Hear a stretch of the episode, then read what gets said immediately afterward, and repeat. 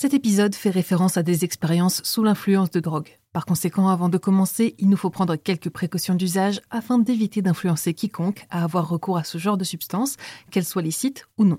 La consommation de drogue, même avec modération, qu'il s'agisse du tabac, de l'alcool ou comme ici du cannabis, a un impact sérieux sur les individus, en altérant leur santé physique et mentale, et sur la société en majorant les accidents de la route, les agressions et les violences conjugales. Le contexte social et économique à l'adolescence est l'un des facteurs les plus déterminants dans la première expérience de prise de drogue, qui peut être crucial dans la genèse d'addiction. Si vous êtes dans une telle situation, des structures existent et peuvent vous venir en aide. Vous pouvez joindre anonymement les écoutants de Drogue Info Service tous les jours de 8h à 2h du matin au 0800 23 13 13 ou par chat.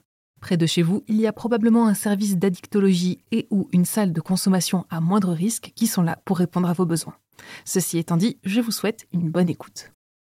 Munchies en anglais, fonce dalle en français, que l'on soit utilisateur de cannabis ou non, cette sensation de faim qui suit la consommation d'un joint est un phénomène bien connu. Et une équipe de chercheurs vient de faire la lumière sur la façon dont il fonctionne. Bonjour à toutes et à tous, ici Emma Hollen dans Futura Santé. Cette semaine, on décrypte pour vous le lien surprenant entre la marijuana et l'appel de l'estomac.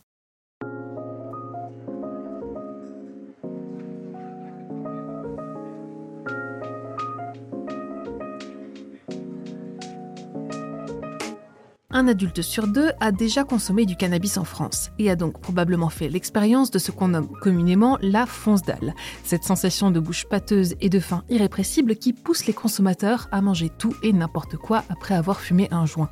Si vous vous demandez pourquoi ce phénomène existe, vous êtes au bon endroit, car une récente étude vient de mettre en évidence par quel biais le cannabis donne faim. Verdict, rien à voir avec l'estomac. La drogue agit en fait sur des neurones spécifiques qui s'activent normalement quand vous anticipez la consommation d'aliments savoureux.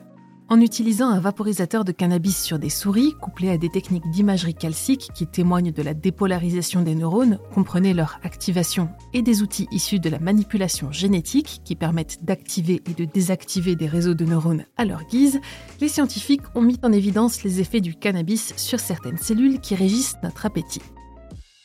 Ils ont montré que l'exposition au cannabis activait spécifiquement les neurones AGRP pour Agouti Related Protein Neuron, des cellules présentes dans l'hypothalamus qui produisent un neuropeptide jouant un rôle crucial dans la prise alimentaire en contrebalançant les effets d'autres molécules anorexigènes comme la mélanocortine.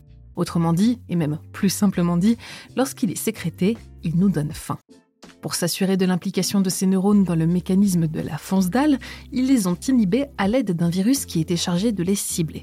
Chez les souris dont les neurones AGRP étaient inhibés, le cannabis n'avait plus d'effet significatif sur leur prise alimentaire, ce qui démontre clairement que c'est par ces cellules que le cannabis agit sur notre sensation de faim. Ces résultats s'ajoutent à de nombreuses autres études qui ont, des années durant, tenté de faire la lumière sur ce phénomène surprenant.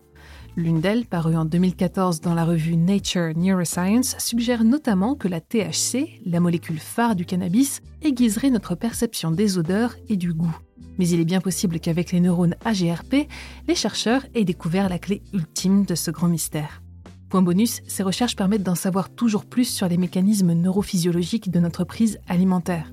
Une autre étude, parue en novembre 2023 dans la revue Nature, a montré que la satiété était un processus séquentiel, avec des neurones chargés d'adapter notre comportement à très court terme et d'autres à long terme.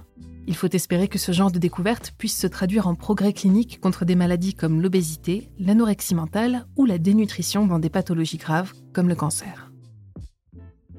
C'est tout pour cet épisode de Futura Santé. Si ce podcast vous plaît, pensez à lui laisser une note et un commentaire et n'hésitez pas à le partager autour de vous. Cette semaine, je vous recommande notre dernier épisode de Vitamine Tech dans lequel Adèle Njaki vous raconte comment des chercheurs ont réussi à créer de l'hydrogène vert en s'appuyant sur leur production de whisky.